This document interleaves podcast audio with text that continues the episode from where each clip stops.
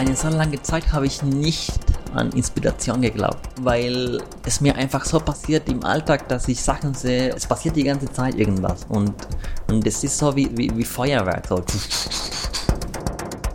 Sondern ich sage, ich mag X oder nicht, wie wenn ich Musik höre. Das finde ich es gut oder nicht.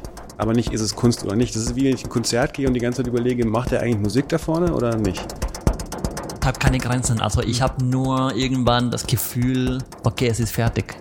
Und dann weiß ich, es geht weiter. Das heißt, in deinem Sinne schützt die Maria die Nachrichten oder schützt sie dich vor der Meinung, die transportiert wird?